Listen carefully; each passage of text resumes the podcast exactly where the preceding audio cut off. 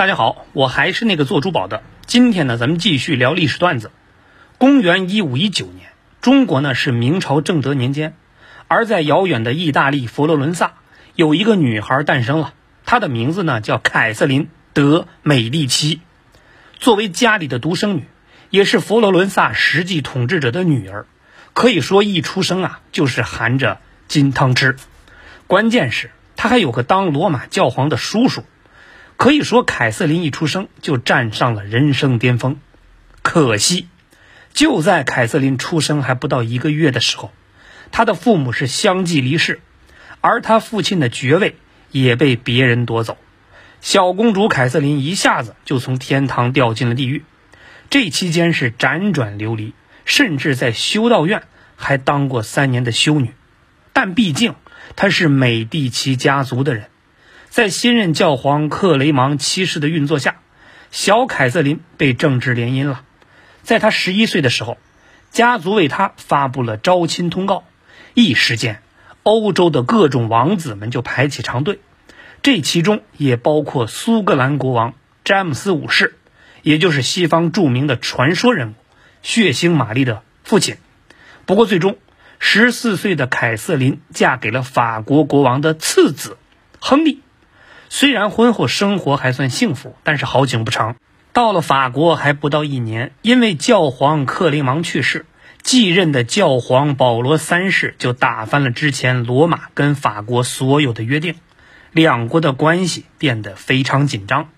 而作为纽带的凯瑟琳，不可避免的就成为了众矢之的，不仅被法国国王嫌弃，就连十五岁的丈夫亨利那也是一脸的鄙视。甚至公开找了一个三十五岁的人做情妇，婚姻不顺的凯瑟琳在熬过十年之后，终于有了自己的第一个亲生儿子。而这期间，因为亨利的哥哥意外去世，亨利就成了王储，自然，凯瑟琳也就成了太子妃。也许是找到生孩子的窍门了，在后边几年时间里，凯瑟琳又陆续给亨利生了八个孩子。直到丈夫亨利继位，凯瑟琳正式成为了法国的王后。这一年，她二十八岁。如果是按照正常的剧本，凯瑟琳的一生基本就定型了，以后无外乎是富贵无比，结束一生。但是，这才刚刚开始，因为后半生她有一个重要的对手要出现，也就是她的儿媳苏格兰女王玛丽一世。要知道。在欧洲相当长的一段时间里，教派势力一直左右着一个国家的未来。国王亨利有对童年小伙伴，哥哥长大做了吉斯公爵，而弟弟成了天主教的红衣主教。他们的姐姐嫁给了当初追求过凯瑟琳的詹姆斯五世，然后呢，就生下了苏格兰女王玛丽一世，传说中的血腥玛丽。而不到六岁的小玛丽就被带到了法国宫廷，成为了凯瑟琳和亨利的王太子弗朗索瓦的未婚妻。这边小玛丽被凯瑟琳从小抚育，那边小玛丽的老妈替她就做了摄政王，统治苏格兰。在凯瑟琳四十岁这年，法国跟罗马还有英格兰签署协议，打了很多年的意大利战争结束了。也许是乐极生悲，在之后一场庆祝赛里，国王亨利在一场长矛比赛中重伤死亡。亨利死后，十五岁的儿子弗朗索瓦继位，而玛丽一世也就正式成为了法国的王后。凯瑟琳升级成为王太后，属于两个女人的较量开始了。前面说过，玛丽的舅舅是天主教的红衣主教。那一时间，天主教的势力几乎就席卷了整个法国。但是，在这之前，法国是同时存在新教的，而老国王为了平衡两派间的关系，以使王位更稳定，所以并没有表示支持任何一方，以达到互相牵制的效果。可是这回呢，玛丽一世在舅舅的煽动下，怂恿丈夫就开启了对新教徒的迫害，而这期间。王太后凯瑟琳也一直是利用自己的能量，尽量保护新教徒免受更多迫害。不幸的是，就在弗朗索瓦当国王还不到一年的时候病故了。经过凯瑟琳圆滑的政治博弈，换取了新教徒一派的安托万放弃做摄政王的权利，顺利把儿子夏尔九世扶上了台。同时，凯瑟琳就成为了庞大法国的实际管理者。这一年，他四十一岁。而关于他的精彩人生还远远没有结束，后边的将近三十年更是精彩纷呈，可以说影响了欧洲未来几百年。那么聊到这儿呢，可能有人就发现了一个问题：不是说婆媳斗很精彩吗？那位儿媳玛丽一世呢？你看，前边都是铺垫，这才要聊到主题。